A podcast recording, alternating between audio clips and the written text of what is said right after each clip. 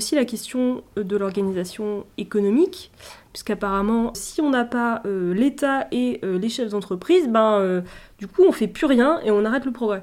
apparemment, on reste assis sur notre cul, on bouffe des cailloux, quoi. La question économique, c'est une question ouverte, et sur plein d'aspects, c'est une question ouverte sur comment, comment on s'organise, euh, quels mécanismes on met en place. L'anarchisme permet de proposer des solutions qui rentrent dans un spectre particulier, qui est celui de euh, l'absence d'accumulation, que ce soit de capitaux, enfin l'absence d'accumulation de richesses, et l'absence de pouvoir, c'est-à-dire l'autogestion euh, au sein des unités de production.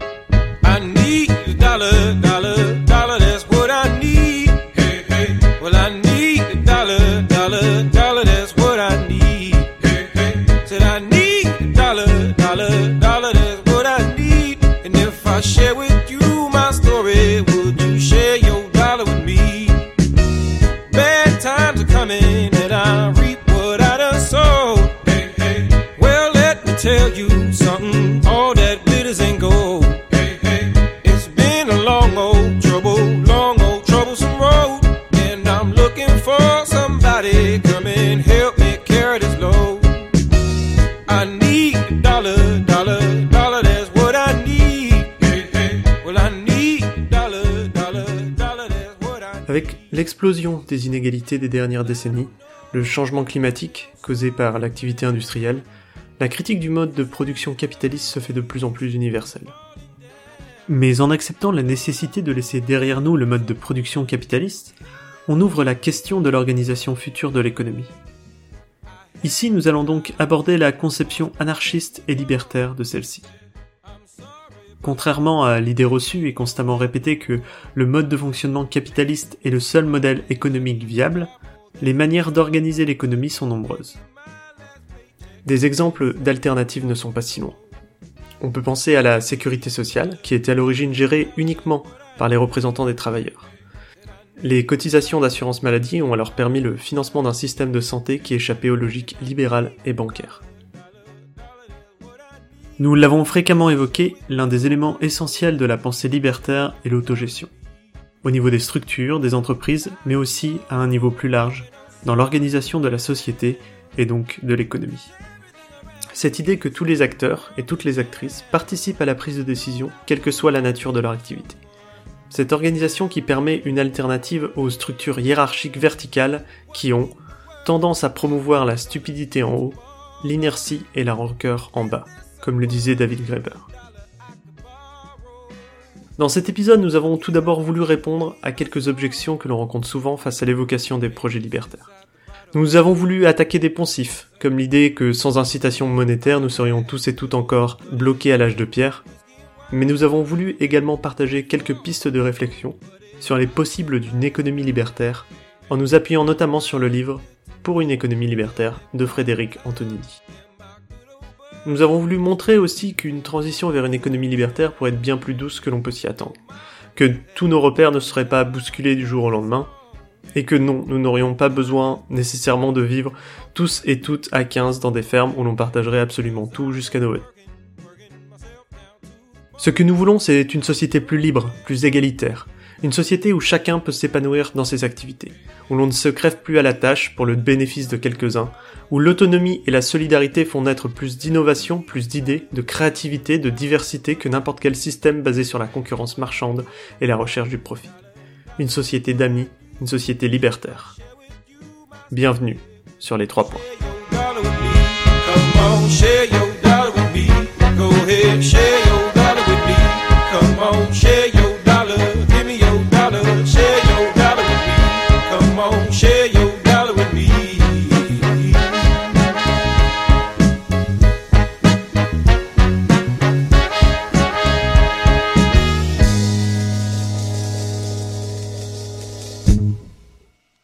C'est souvent un argument qui, revient où les gens nous disent euh, on est dans un monde libertaire, anarchiste, anticapitaliste, tout ce que vous voulez. Comment on fait une machine IRM Comment on fait euh, Voilà, on, on, pense beaucoup à la technologie en lien avec la santé, euh, et puis aussi les technologies après de pointe informatiques. Les jeux vidéo les jeux vidéo. Donc ça paraît assez improbable pour les gens que sans les buts placés par les gouvernements et la contrainte du travail, c'est-à-dire la contrainte pour les gens euh, d'aller travailler et le, fait que les entreprises soient motivées par l'appât du gain, bah du coup les individus ne, produiraient rien euh, d'enthousiasmant. Enfin on produirait des carottes, des patates et puis euh, voilà, on, s'arrêterait là. C'est une vision assez triste de l'humanité. C'est-à-dire que le problème des industries de pointe, essentiellement, c'est par exemple l'informatique ou, tout ce qui est de l'électronique de pointe, c'est les ressources, elles sont essentiellement en Afrique, dans, des pays d'Afrique. Et donc, l'essentiel de ce qu'on a comme argument, si on le réduit, si on, creuse un peu, ce que ça veut dire, par exemple, on ne peut pas construire d'IRM si on n'a pas de, si, on n'est pas dans une société capitaliste euh, étatique, etc. Ça veut dire, en fait, si on n'exploite pas des pays africains, on ne peut pas avoir accès à des ressources qui vont nous permettre de maintenir ce type de technologie. Donc ça veut dire qu'on n'envisage même pas euh, une contrepartie valable pour ce genre de ressources. Et en soi aussi de se dire, mais en fait, si, les, si par exemple euh, un territoire a une ressource dont on a besoin et que ce territoire ne veut pas nous en donner l'accès pour X raisons, c'est un refus totalement de, ce type de décision. C'est genre, on ne peut pas s'en passer, donc on va bien trouver un moyen, on va euh, pratiquer du néocolonialisme, on va détruire leur économie, on va foutre des dictateurs au pouvoir. Enfin, et c'est presque une insulte aussi à notre capacité à genre euh, inventer des choses, parce que peut-être que si on n'avait pas accès à ces ressources-là, on trouverait des alternatives. Peut-être pas juste changer de ressources, parce que c'est peut-être pas possible, mais aussi changer notre approche du problème, etc. De la télécommunication des choses comme ça. L'un des arguments que l'on oppose souvent à un projet d'économie basé sur l'absence d'accumulation repose sur l'idée que sans le mécanisme incitatif du profit, nous ne serions plus motivés à effectuer les tâches nécessaires pour soutenir notre mode de vie et à créer, innover, développer. Cette affirmation couvre en réalité deux problématiques. D'une part, la question de la motivation de la société à innover et entreprendre, et d'autre part, la question de l'incitation individuelle à effectuer des tâches pénibles mais nécessaires. Concentrons-nous sur la première, la capacité pour une société à innover et entreprendre dans une économie basée sur l'absence d'accumulation de richesses. La curiosité humaine, notre force de créativité, notre envie de comprendre le monde et notre pouvoir à agir sur celui-ci, pour le meilleur ou pour le pire, serait subitement atrophiée par l'absence d'une recherche de profit qui viendrait récompenser les esprits brillants qui mènent l'humanité à des lendemains qui chantent en mettant des voitures en orbite dans l'espace. Heureusement, si l'histoire, et notamment notre histoire première, nous apprend quelque chose, c'est que les principaux moteurs de l'innovation sont le besoin de résoudre des problèmes et la curiosité de les comprendre. Quant au profit qui viendrait récompenser les avancées bénéfiques à la société, cela ne pourrait être plus faux. À nos activités humaines, nous pouvons associer deux valeurs. Tout d'abord une valeur intrinsèque, effective, matérielle, de notre action sur le monde et les gens qui nous entourent, cette valeur étant inquantifiable ce qu'en économie on va appeler une valeur d'usage. D'autre part, une valeur économique, celle considérée par les institutions économiques pour mesurer cette valeur d'usage, ce qu'en économie on appelle une valeur économique. Dans notre système, ces deux valeurs ne sont pas du tout corrélées. La même action dans un cadre privé ou un cadre marchand n'a pas la même valeur économique. Certaines actions nocives pour nous toutes et tous peuvent se voir revêtir d'une valeur économique positive. La vente d'armes, par exemple, rapporte énormément. À l'inverse, prenez le travail d'une enseignante, aux ramifications positives multiples, et notre système considère que la valeur économique qu'elle produit est parfaitement égale à son salaire, car le système capitaliste est incapable d'attribuer une valeur à ce qui ne fait pas l'objet d'un échange marchand. Alors, à part si demain nous trouvons la manière de vendre la liberté, la justice sociale et l'égalité matérielle, il n'y a aucune raison pour que la recherche du profit ne nous l'amène. On peut donc conclure que, en ce qui concerne la première affirmation, qui corrélait la capacité de la société à innover et plus largement à entreprendre, à la recherche de profit, nous venons de montrer que ce lien n'existe pas.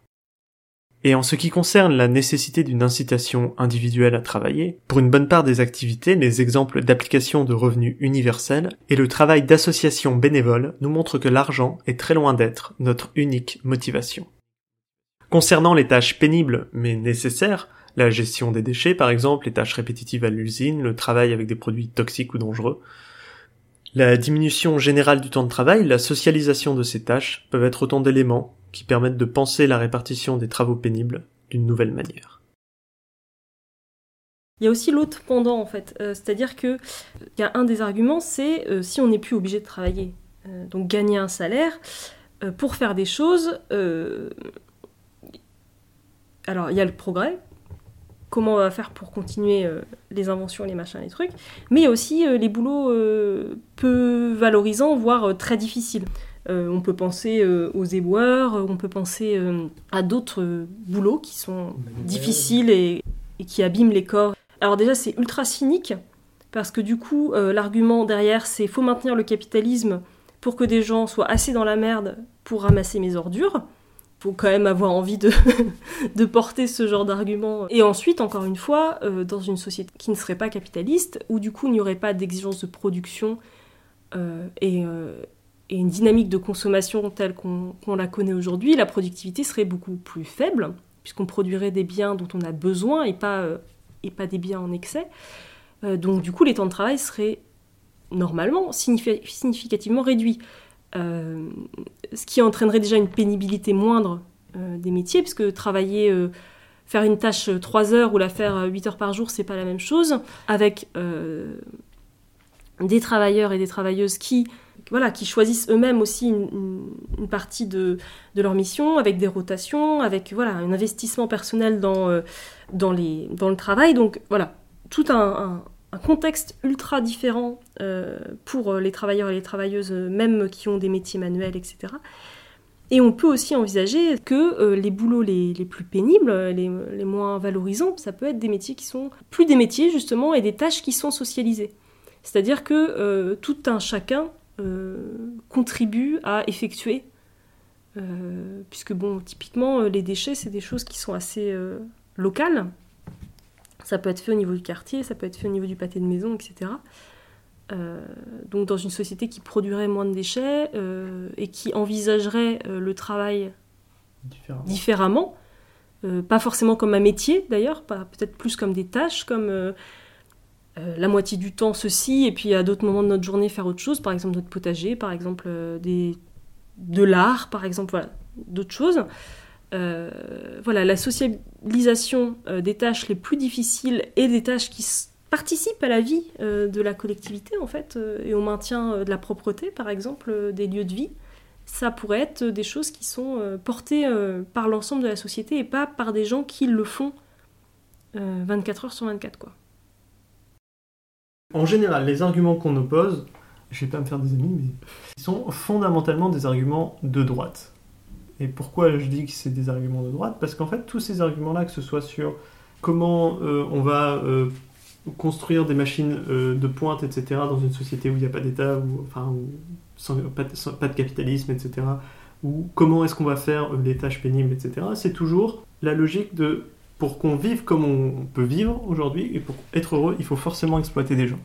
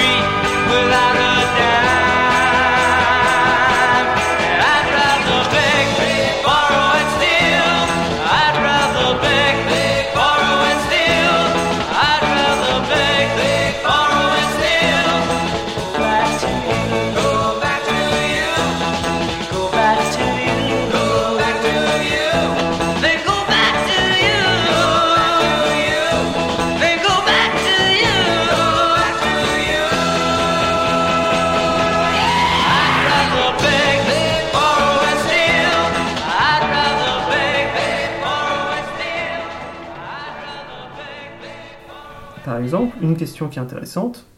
Est-ce que dans un monde anarchiste, vous serez obligé de partager votre brosse à dents? Bien non. Parce que la propriété, elle existe quand même dans un monde anarchiste. C'est de la propriété euh, d'usage, quoi. C'est voilà, les choses que vous avez, que vous utilisez, votre chez vous, votre table, vos chaises, votre brosse à dents, c'est à vous. Par contre, euh, il y a des choses qui sont de propriété publique, par exemple. Il peut y avoir des secteurs de l'économie qu'on considère qui sont importants et qui sont gérés par toute la société. Et il y a des choses qui sont de la propriété, entre guillemets, privée, pas vraiment, de moyens de production, c'est-à-dire qui sont gérés par euh, les gens qui travaillent sur le... Par exemple, une entreprise peut exister, il n'y a pas de problème, mais elle est gérée par ses salariés, qui ne sont pas vraiment des salariés du coup, mais elle est gérée par les gens qui y travaillent. De la même manière, est-ce qu'il peut y avoir quelqu'un d'indépendant qui a euh, son atelier, son machin, tout à fait, il n'y a pas de problème, il gère, il décide tout seul, il est indépendant, etc. Par contre, à partir du moment où quelqu'un d'autre travaille avec lui, eh bien la gestion devient commune. Ce qui ne veut pas dire qu'il perd sa propriété. On pourrait envisager qu'il y ait quand même cette notion de propriété, mais il ne peut pas faire de l'argent avec sa propriété. Il ne peut pas avoir une propriété qui lui rapporte juste par le fait d'avoir la propriété. Il n'y a pas d'accumulation possible. Quand un travail est réalisé dans une entreprise, la richesse produite est captée entièrement par l'entreprise, par le capital. Le travail n'est du travail que s'il est effectué dans le contexte de la mise en valeur d'un capital. Vous avez beau faire une activité, si elle n'a pas lieu dans une entreprise sur des machines appartenant à quelqu'un, cette activité n'a pas de valeur. Cette propriété qui rapporte, la propriété lucrative, est au cœur du processus d'accumulation capitaliste puisqu'elle permet les inégalités profondes. Par essence, les revenus qu'on peut tirer du capital n'ont pas de limite on peut toujours avoir plus de capital, qui est mis en valeur par plus de travail, et qui rapporte plus de profit. En revanche, quelqu'un qui travaille ne pourra jamais gagner plus que ce que chaque heure de sa journée qu'il aura à offrir peut être payé. Une approche libertaire de la propriété réclame donc de se débarrasser de la possibilité pour un détenteur de capital de l'enrichir par le travail des autres. Prenons un exemple. Supposons que j'ai une activité de menuiserie et que je possède des outils et un local. J'embauche quelqu'un pour travailler avec moi. Dans un cadre capitaliste, son travail va générer de l'argent qui me reviendra, parce qu'il travaillera avec mes outils dans mon atelier au nom de mon entreprise. Avec cet argent, je lui paierai un salaire en conservant au passage une partie du revenu généré par son travail. Ce profit sur son travail, en tant que patron, je le réalise que je travaille avec mon employé ou non. Dans un cadre libertaire, la situation serait bien différente la richesse que chacun produirait avec son travail lui reviendrait. Une part de la richesse produite en commun irait à entretenir le capital, les outils, les machines, les bâtiments par exemple, afin de pallier à leur dégradation. Mais ce capital et son détenteur n'obtiendraient aucune rémunération. De ce fait, aucun profit ne serait réalisé sur le dos des travailleurs. Ici, je fais quelques raccourcis, notamment en disant que la richesse produite par un travailleur ou une travailleuse lui reviendrait. La question du partage des richesses produites, ainsi que la question de la rémunération, si tant est que la monnaie existe, sont des questions ouvertes. Plusieurs propositions de mode d'organisation existent. Par exemple, doit-on assurer une rémunération strictement égalitaire entre tous et toutes? Il est une évidence que dans une économie libertaire, le simple fait d'exister en tant qu'être humain donne droit à des conditions matérielles d'existence décentes. Mais il est possible d'imaginer des rémunérations différentes en fonction de la nature et de la pénibilité de l'activité de chacun et de chacune. Notre vision personnelle pour les trois points nous fait plus pencher pour une abolition de la monnaie et un accès universel aux biens et aux services. Mais d'autres points de vue peuvent être défendus.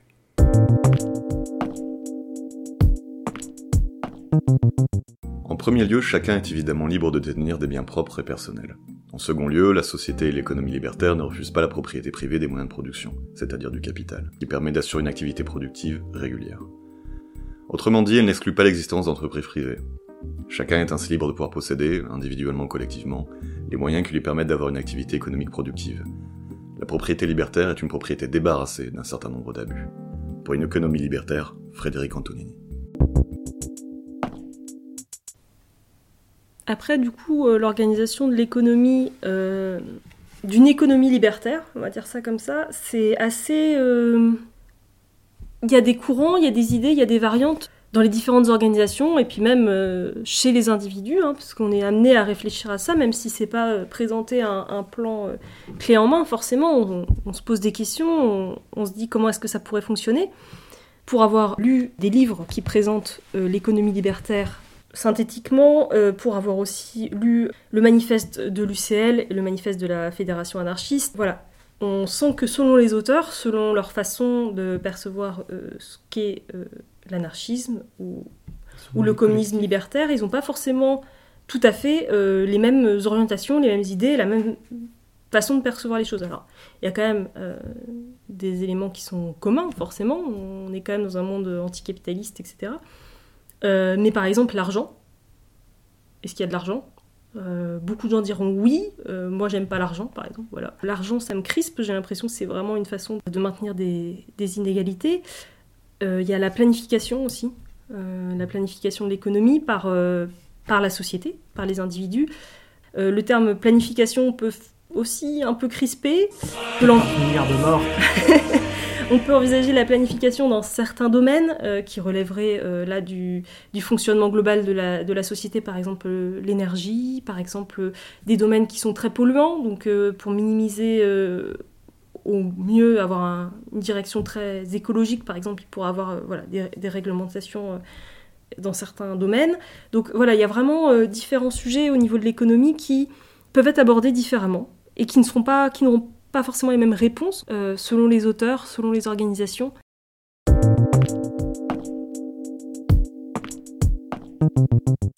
L'économie libertaire est une économie par essence pluraliste. Elle admet donc la diversité des formes de production, des formes de répartition et distribution, ainsi que des formes de consommation, dans la mesure où l'ensemble de celles-ci respectent les valeurs et principes fondamentaux de l'anarchisme. La diversité des formes institutionnelles de production se manifeste par la coexistence d'organisations productives à but principalement non marchand et d'organisations de production à but principalement marchand. On retrouve ainsi des associations, des administrations et des entreprises. Parmi les entreprises se distinguent les entreprises collectives, les entreprises collectives d'intérêt public et les entreprises individuelles. Toute entreprise individuelle employant plus d'un travailleur est une entreprise collective. Mais donc voilà, il y a euh, plein de façons d'envisager effectivement euh, euh, l'organisation économique. Et d'ailleurs, qui peuvent aussi être changeantes. C'est-à-dire que là, par exemple, tu parlais de, de planification, dire qu'il y a peut-être des des secteurs ou des trucs de production de biens en particulier qui, à un moment donné, en fait, pourraient faire l'objet de dire, bah, dans la société, en fait, on a un problème là de production, je sais pas, de masques euh, chirurgicaux pour se protéger des microbes, euh, il y a un problème. En fait, du coup, on va collectivement décider de euh, peut-être mettre en place une gestion plus vraiment collective au sens de société de cette chaîne de production là, par exemple, pour pouvoir répondre à justement des situations de crise. Mais ça peut être limité à la fois donc sur certains types de biens, mais ça peut être limité aussi dans le temps à tel moment, euh, effectivement, euh, on se rend compte qu'il y a un besoin ou qu'il y a des manquements ou que si jamais il y a un truc qui se passe, on, se rend compte qu'on serait pas capable de répondre. Donc, on va mettre en place une solution. Et à d'autres moments, bah en fait, euh, tout fonctionne bien avec des unités de production qui sont totalement maîtres de leur production et de décider combien ils produisent, etc. Et, et ça fonctionne. Et en fait, c'est ce, cette flexibilité là qui est, qui est aussi en fait importante. Bien loin de l'idée que l'organisation capitaliste du travail et de l'économie est la condition à une société moderne, nous avons voulu montrer qu'il est possible de penser autrement l'organisation de notre société. À l'heure actuelle, nous nous permettons de penser l'économie comme une sphère propre, déconnectée d'une certaine manière du reste de la société. Cette dichotomie rend possible dans nos démocraties capitalistes la cohabitation d'un idéal revendiqué de démocratie et l'autoritarisme des lieux de travail.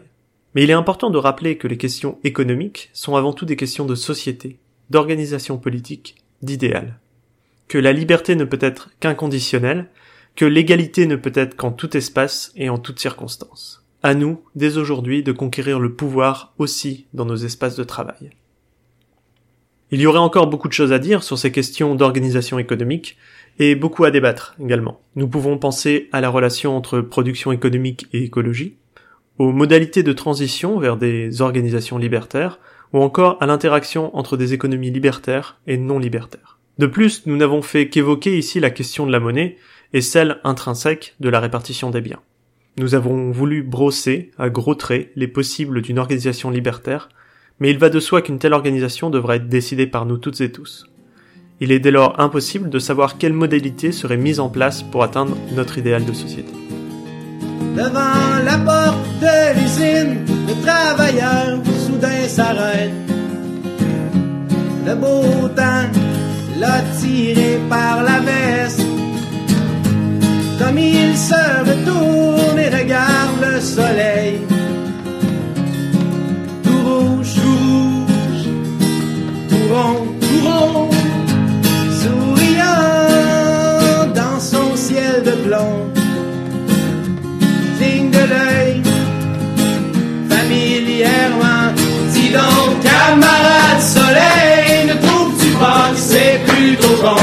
De donner une journée pareille à un patron?